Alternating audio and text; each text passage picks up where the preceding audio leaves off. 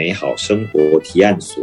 大家好，我是东龙。呃，那这一次等于是东龙从日本旅行回来之后呢，我们比较正式的录音。对，虽然我们还是在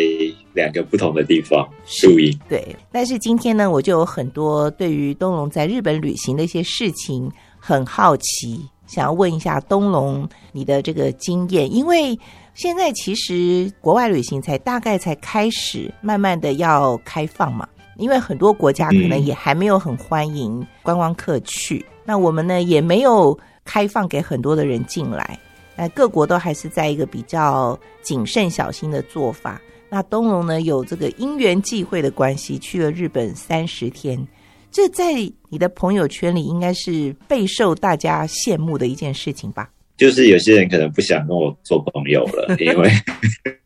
因为就是一直在社群媒体上面分享呃照片啊，或者是心得啊这样子。你会不会有担心被人讨厌啊？这个我觉得说法要谨慎的拿捏，所以我一直在想说，我应该是要用什么角度来切入，然后让大家去了解这一次看到的这些东西。那我觉得自己是还蛮幸运的，可以有这么长的时间在日本跑来跑去。而且很幸运的，就是全身而退，就是 很幸运的回到台湾。真的有很多人是出国，好像到当地没多久，可能就会被传染，然后就后续反而就很难处理。但你居然这次在日本三十天呢，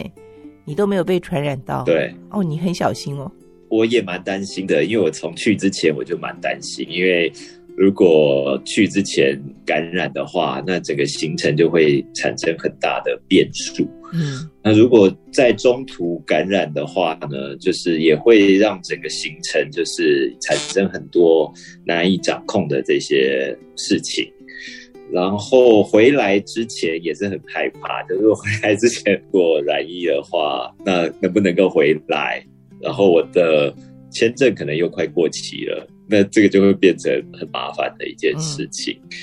那回来之后，呃，好像比较没有那么担心。但是回来之后发现说，哇，身边好多朋友都有感染。嗯，那呃，在八月份的时候活动又很多，所以现在很容易就是因为。呃，受到感染，然后很多的活动也都出现了变数，那这个也是回来之后很令我担心的事情，所以现在就尽量就是，呃，回来还是隔离之后，就是还是减少群聚啊，然后让自己免于暴露在这样子的一个风险之下，因为但是我发现很多台湾身边朋友感染的。问说是什么原因，大家也不一定能够找得出那个感染源。对对对，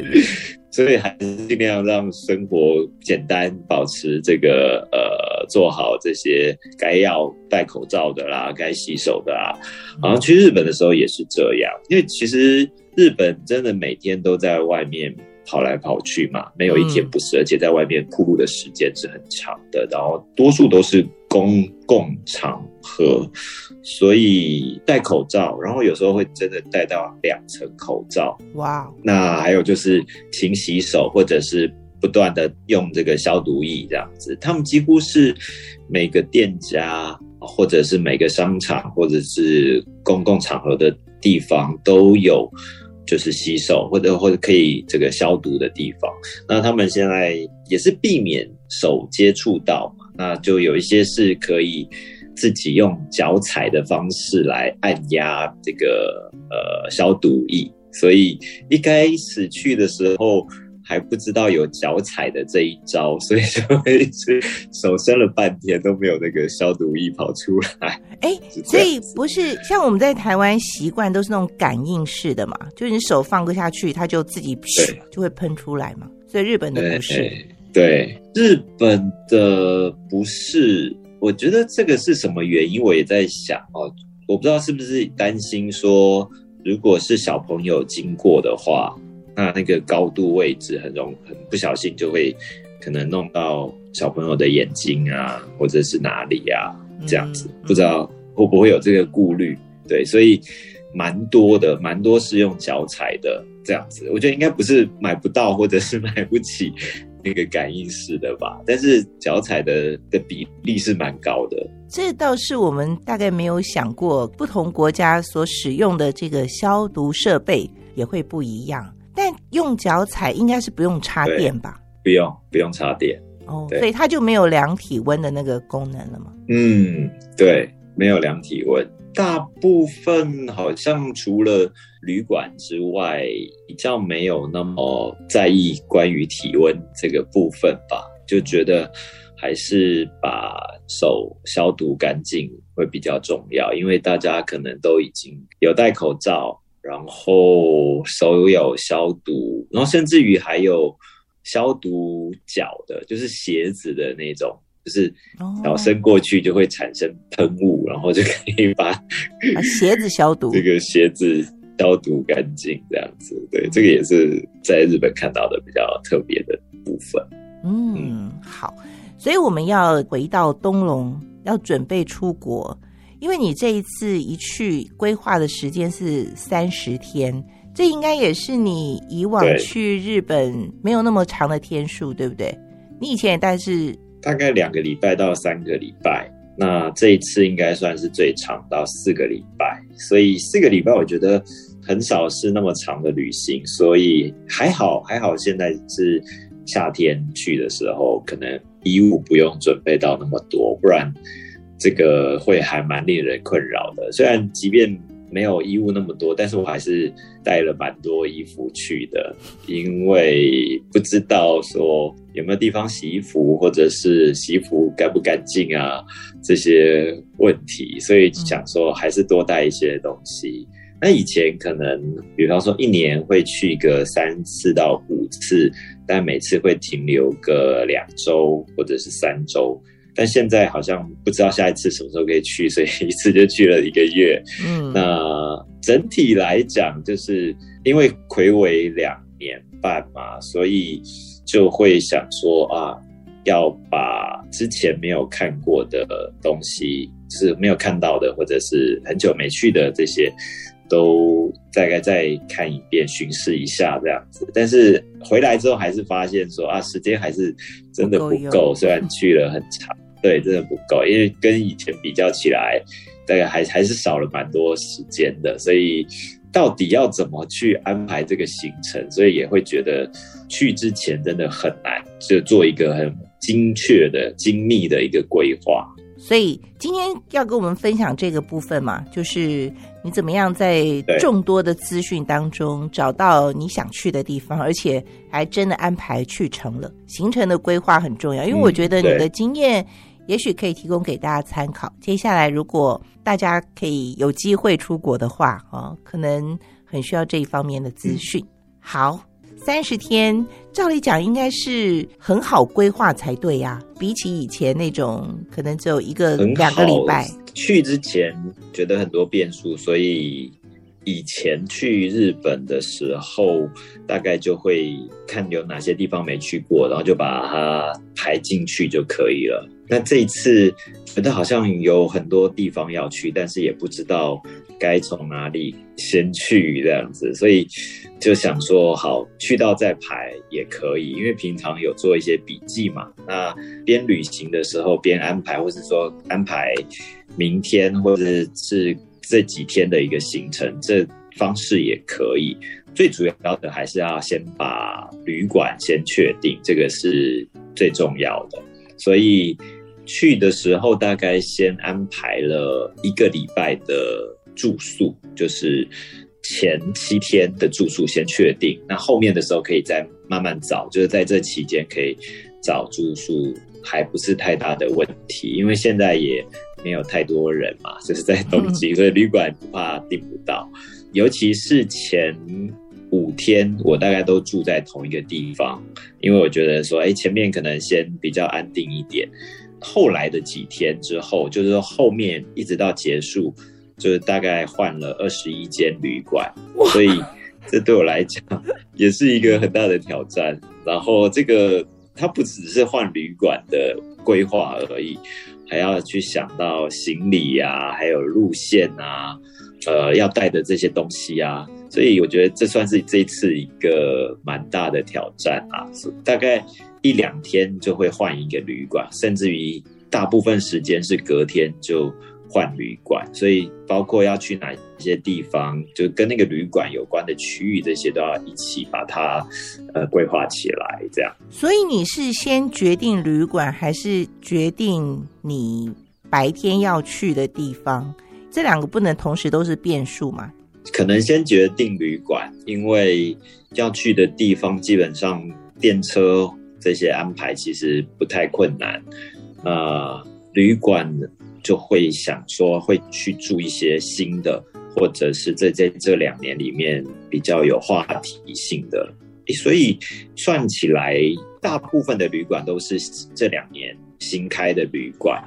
所以等于是也是收集了很多，看到很多不同的新旅馆的这些体验，这个还蛮特别的。还有有一些就会。哎，真的不知道这个明天后天要去住哪里了，就可以请朋友推荐一下。然后可能朋友有一些最新的名单，哎，四月份还是五月份开的这种旅馆，就是可以马上去体验一下。所以，呃，旅馆可能会是一个比较主要先决定。还有，因为这一次除了东京之外啊，还去了大阪跟。京都，那上次我们连线的时候，我还在东京，那后来就就移师到这个关西地区，所以这些旅馆的时间也可能会需要比较早一点确定。那另外还有一些是工作上面的安排，啊，有一些工作是在东京，然后有一些旅馆的采访是在京都跟大阪，这个些部分可能会比较先确定。所以确定完之后再去看，呃，有哪一些行程是可以安插在其中的。出发之前会希望觉得好像去了三十天啊，应该会行程会比较从容，结果并没有，就是 每天都跑来跑去，觉得哇，好疲惫哦，就是蛮累的。但是还是尽量不要像去一个礼拜或两个礼拜。排的那么满，就还是稍微让自己比较多空档、留白的时间，看去怎么样去去填补。我就是这一次也跟很久不见的朋友有见面嘛，大概也是见了朋友，大概有七八位、八九位有，然后大家都还是会聊一聊，觉得哎，这次的行程 真的还蛮。蛮丰富的，还蛮充实的这样子。嗯，等于是工作也做了，然后想去的也去了，想体验的旅馆也都体验了。不过这次感觉好像那个旅馆这个部分是一大亮点嘛，因为本来在那个东京奥运期间，就那时候就已经预备了很多的旅馆开幕，结果呢啊，就是没有办法完全都发挥到啊，或者有的 delay。所以呢，你这一次去，你都还可以住到很多很新的旅馆哦。即使是在疫情当中，他们还是有很多新旅馆出现。那你的资讯又从哪里来的？关于旅馆的部分，我觉得确实是这一次蛮重要的一个部分，就是占了旅行里面很大的一个比例。呃，当时并没有完全就是要以旅馆为主。但是这次不断的换旅馆的这个想法是觉得说，哎，如果我可以每一天换一个不同的地方，就是感觉你打开门之后呢，会有不同的惊喜。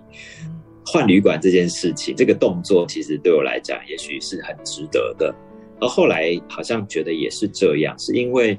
很多的店家。可能消失，或者是关了，或者是营业时间也都不是那么确定，所以这个部分就会变成旅行上面很大的变数。但是旅馆它的变数比较没有那么大，它都会一直在那边，然后它基本上都是会营业的，就是二十四小时开的。因为很多餐厅啊，甚至于便利商店啊，也都会晚上就打烊。尤其是在闹区或者那种观光区之类的地方，像银座这种，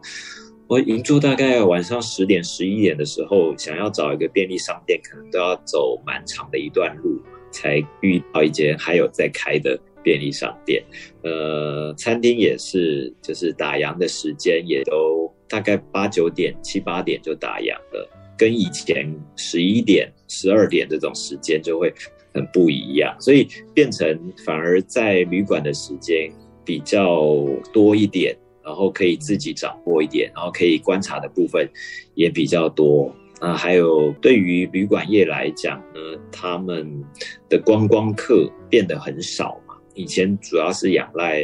外国人会为主，因为国内的客源其实不足以。满足他们那么多的旅馆，尤其是在奥运之后，多了非常非常多的新旅馆，所以也造成日本的旅馆空房很多，呃，房价也很便宜，这个是以前没有遇过的情况吧。尤其是平日的时候，有时候我住在一个旅馆，就是那一层可能就只有我自己住，就会有这个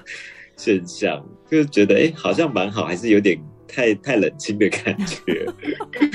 对，即便像京都这种地方，也是也是会有这样的一个现象，所以反而旅馆的体验还蛮丰富的。尤其是采访的话呢，旅馆他们就非常热情的招待，而且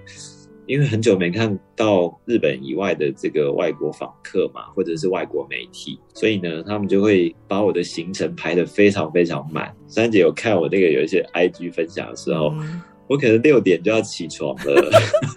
做瑜伽还是什么？对对对，做早操的这一种，就是要体验一下他们这个旅馆的设计，就会把旅馆的每一个设计啊，从头到尾彻头彻尾的体验过一遍，这样子。所以这整个在旅馆的行程，其实有些是真的还蛮满的。像就像有些去一个旅馆，然后。他们也真的是在二零一九年的时候，就是做一个改造，所以他们准备说改造完之后呢，就可以迎接观光客了，尤其是奥运。但是后来二零一九年就就是发生了新冠疫情之后，就客人完全没有，就是等于这两年几乎有非常大的空窗期在这个期间。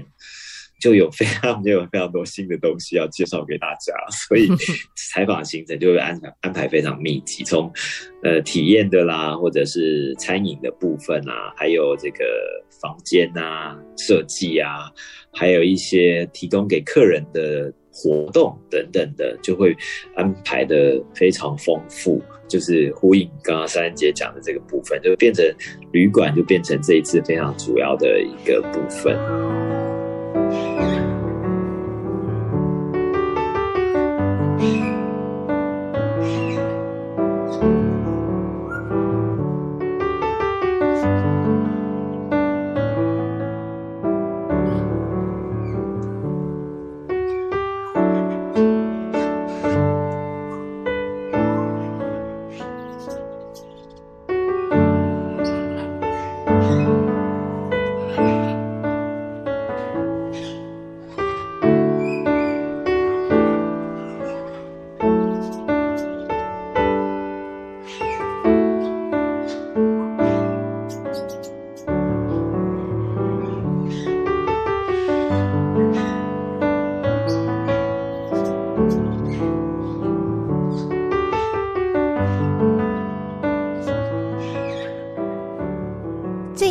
也是因为疫情的关系，所以这些旅馆的房价哦都打了很大的折扣啊。这应该也是让你这次可以去每天睡在不同的床上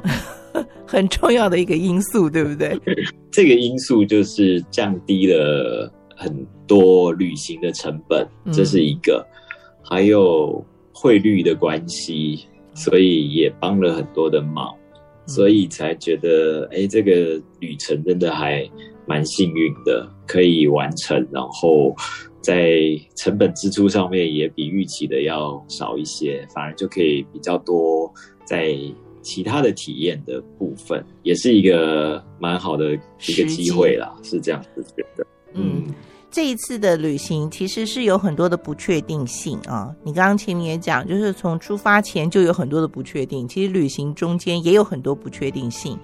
那这当中有没有发生过一些本来预想的，但跟实际坏不太一样的情形啊？呃，就是店家的部分是很不确定的哦，就包括像去美术馆的时候，有些美术馆会需要先预约才可以进入，那有些店家的时间已经没有可以参考了，就是你在网络上面去找那个营业时间，也不是真正的营业时间。那你真的要到了现场之后，才发现说，哎，就没有原因嘛，反正就是可能因为疫情的关系，所以他们的营业时间就是有弹性的调整。那这个部分是没有办法掌握的。即便这个 Google Map 什么都有，然后今天有营业，可是也就没有这个部分是一大变数。关于规划行程的时候，就反而就是不会觉得哪一个地方一定要去，但是有想去的地方，但是。多去一个地方，就算赚到一个地方，就是多一个体验。这个是这个旅行的时候，我觉得比较不会把自己逼得那么紧，就是呃，我一定要去哪哪些地方，一定要去到这样子，跟以前比较不一样。呃，这个也会去想说，哎，那在未来大家来旅行的时候，大家怎么去安排行程？这可能也是一个很难的事情，尤其。呃，有些店就真的就关了，或者是就没了，那可能也就不会再开了。会不会回来也不知道，所以不确定性是非常高的啦。这这个是这一次行程上面，所以我觉得会有很多的口袋名单，还有随着行程然后去做一些变化调整，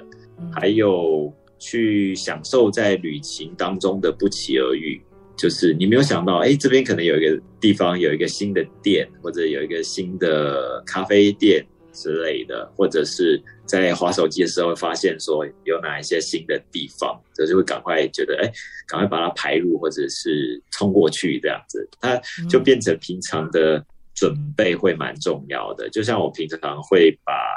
要去的那些点，就会先注记在 Google Map 上面。然后到时候去到那个地方，或者是今天要去那个区域的时候，就会去看看说附近有哪一些店之前曾经有注记过，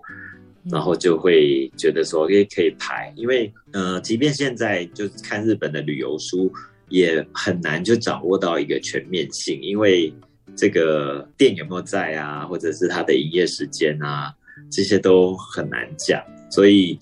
有一半是随缘，然后比较能够掌握的，我觉得还是像美术馆这种地方。餐厅的话也很难，是因为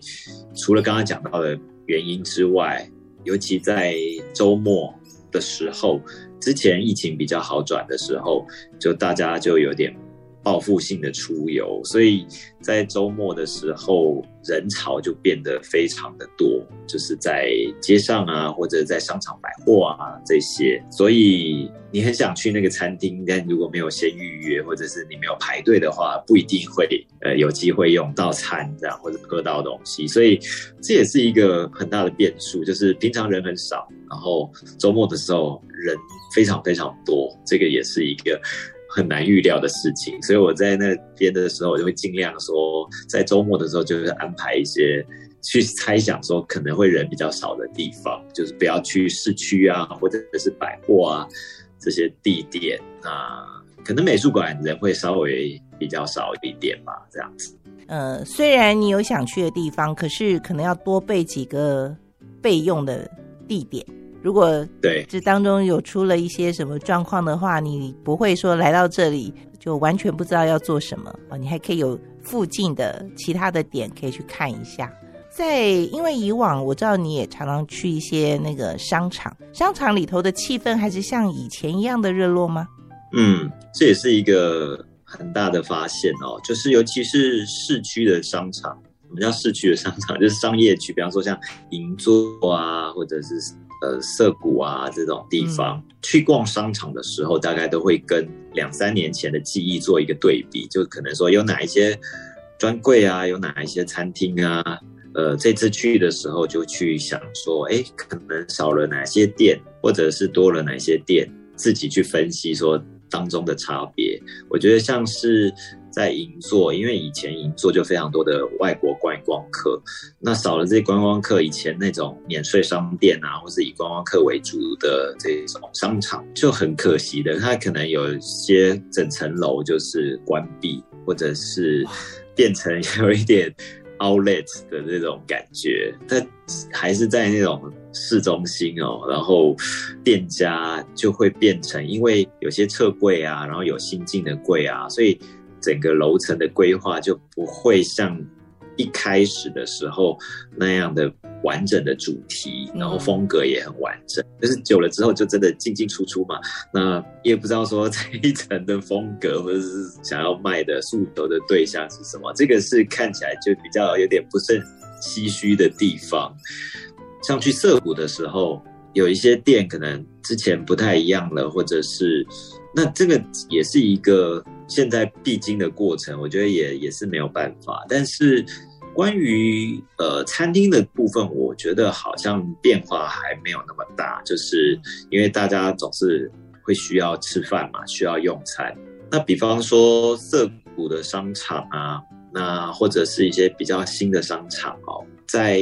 规划上面的餐饮部分会占比较多，然后餐饮的稳定会比较。大一点，然后人聚集的地方也都是以餐饮为主。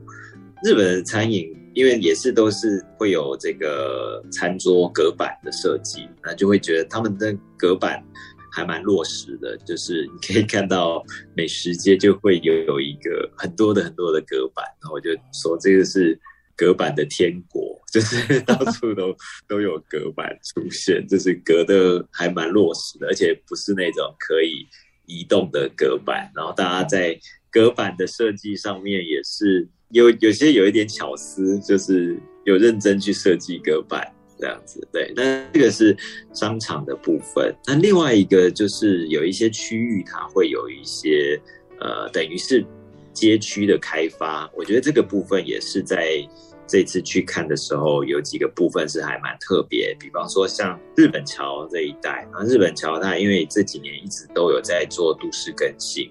所以呃有很多新的店或者新的餐厅或者餐饮模式都会在日本桥这个区域可以看到，所以日本桥这个区域算是看到比较多新的东西。当然，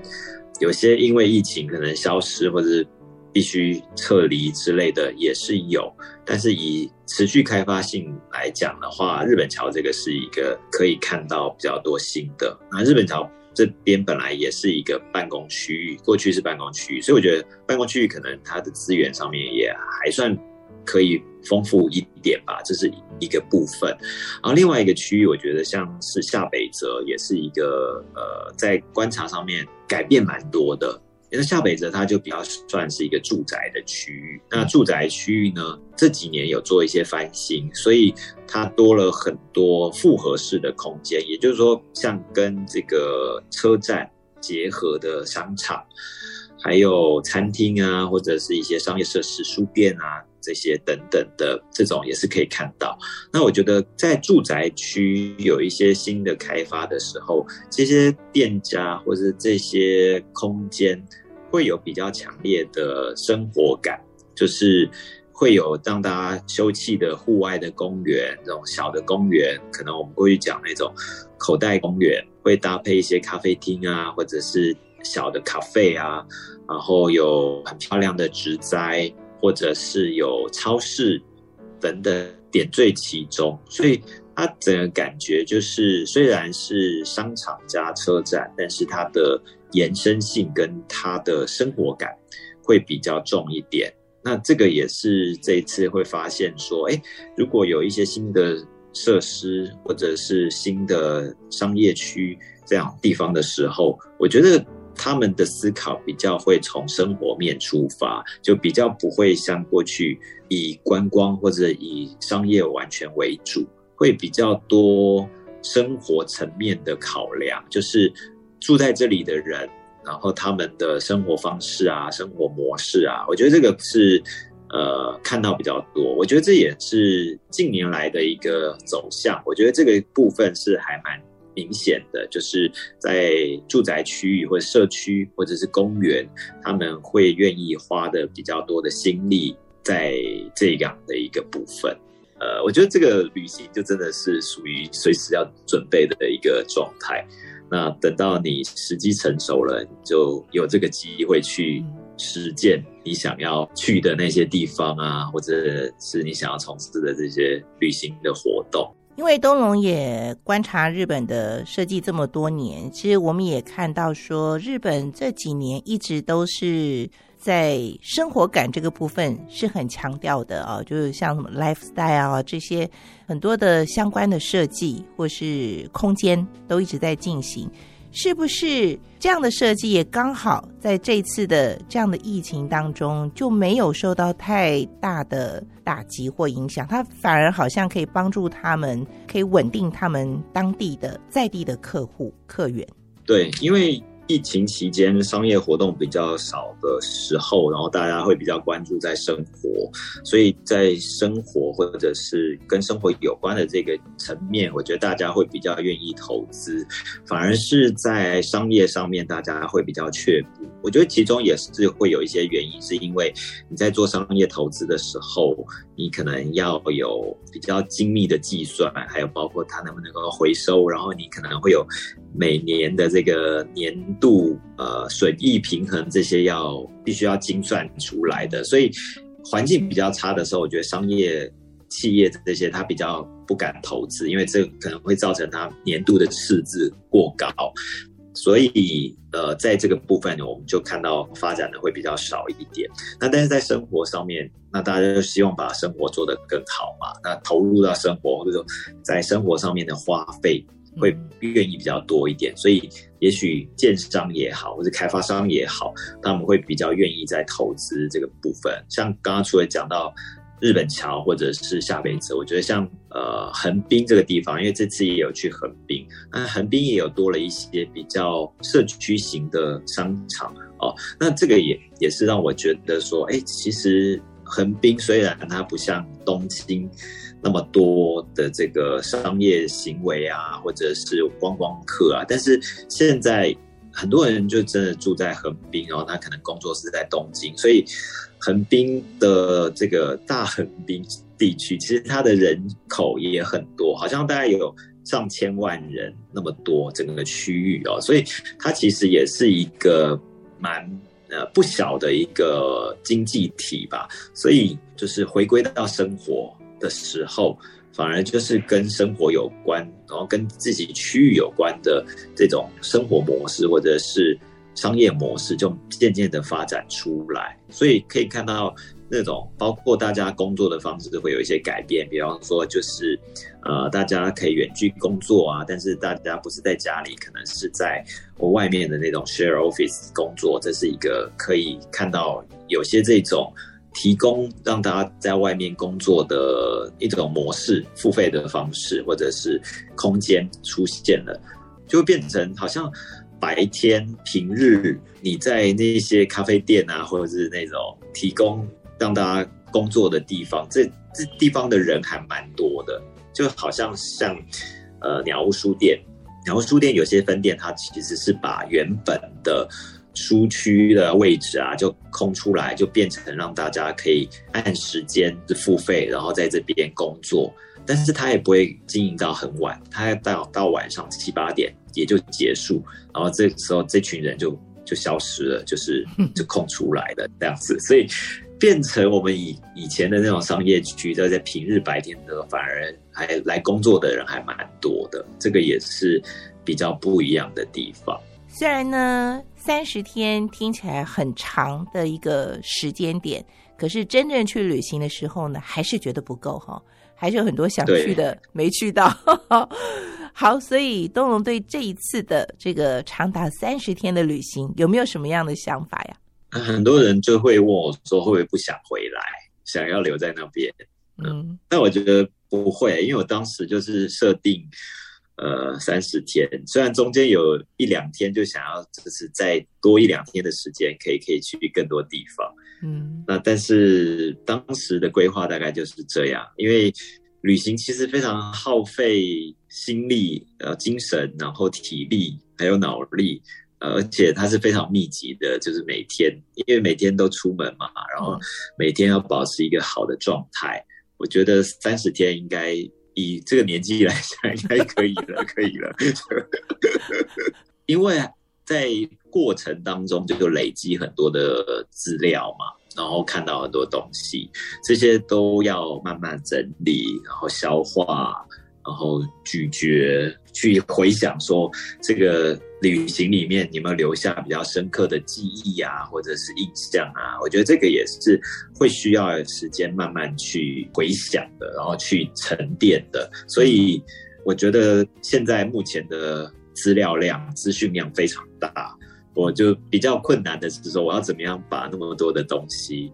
呃，旅馆啊，或者是店家啊，或者是旅行的经验啊。然后看到的这些东西体验，可以用比较好的方式跟大家分享。所以虽然去三十天，但是我不知道，即便三个月，我能不能够讲完这个旅行的这些很多想要分享的部分。所以我觉得三十天应该还蛮够的。那如果不够的话，就是之后再安排一次，在不同的季节里面可能可以考虑。因为我像要回来之前，日本的朋友就问我说：“哎，下次什么时候来？”我就想说，我才刚要回去，对，大家就在开始想下一次旅行。当然，我觉得这也是蛮好的，就是呃，在旅行结束的时候去。盘点说，哎，有哪一些地方你很想去，但是这次没有办法如愿。但我觉得旅旅行当中有留一些遗憾，其实也不错，就是作为你下一次在旅行的一个动力。呃，三十天我觉得已经已经非常足够了。如果要我换六十天，每天换旅馆的话，我觉得可能会真的吃不消。因为大家要想说，这个三十天旅行不是去度假。因为我觉得心情不一样。如果是度假心情，就是你可能是没有工作，那你也无所谓一定要去哪里或不去哪里，那就是很悠闲的。但是因为你基本上，我觉得就是去工作了啦。除了那个表定的工作之外，另外你很像要去买菜嘛，就去日本买很多的菜回来，回来台湾才慢慢开始怎么料理呀，怎么搭配啊，好，你在后面才会有产出。所以其实你那三十天是很忙碌的，就是 因为我看你作息每天一大早就要出门啊，而且那个这一个月又非常的热。对，这一次的旅行算是有点苦行 这种感觉了。呃，因为这件事情还蛮自己蛮喜欢的，对，所以不会觉得苦，就真的尽可能把它做到很充实。就我记得我就是有一天是要从大阪，然后要回到东京。那一天中午十二点的时候，我们安排在东京的一个很特别的一个寿司店用餐，那是很难订到的一个餐厅，所以就不得不就是当天要从大阪冲回东京。嗯，然后我大概就早上就真的是也是五六点要起来，然后还要享受感受一下饭店的早餐。然后打包，然后马上就是冲到这个车站，然后要搭新干线回到东京，然后一到东京，然后再留个半个小时时间从东京，然后要到这个寿司店，因为他们寿司店定位就是固定的时间嘛，那你就是一排大家坐在吧台一排，然后时间到大家就要开始用餐，所以每个时间都绑得很紧，所以我。大概可以理解到说，为什么日本人讲究就是要很准时，就是他们要提早很多的时间，因为在这过程当中有非常多的变数。就像我要去那个寿司的那个地方的那个车站，我本来以为距离东京车站只有一站是很近的，但是我就连东从东京车站要走到那个。呃，搭车的那个地方的时候，大概也都走了十几分钟。我就想说，明明在同一个站里面，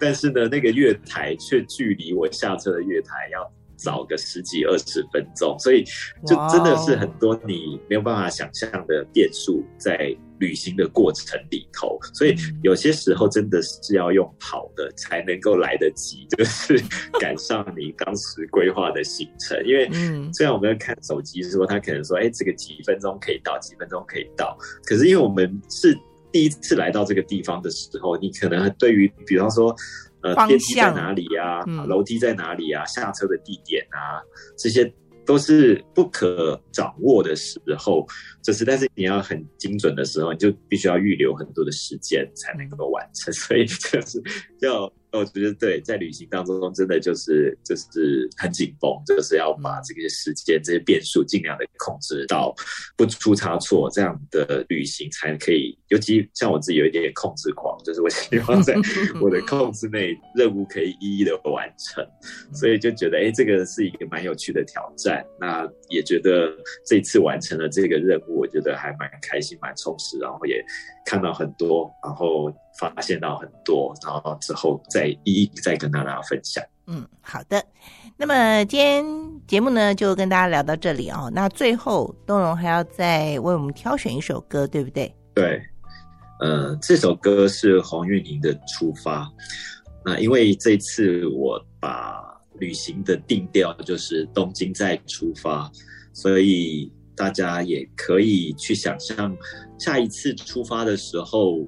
你最想去哪些地方，或者是在出发之前，我们可以做哪些准备？我觉得，甚至包括体力也是一个需要准备的。就是以前可能去一两个礼拜还好，但是去一个月，你就可能必须把身体调整到一个比较好的状态，才可以让这个旅行是顺利的。尤其现在疫情还仍然是在呃肆虐当中，然后有很多变种，所以。我觉得这个就像打电动一样，就是在路上有很多的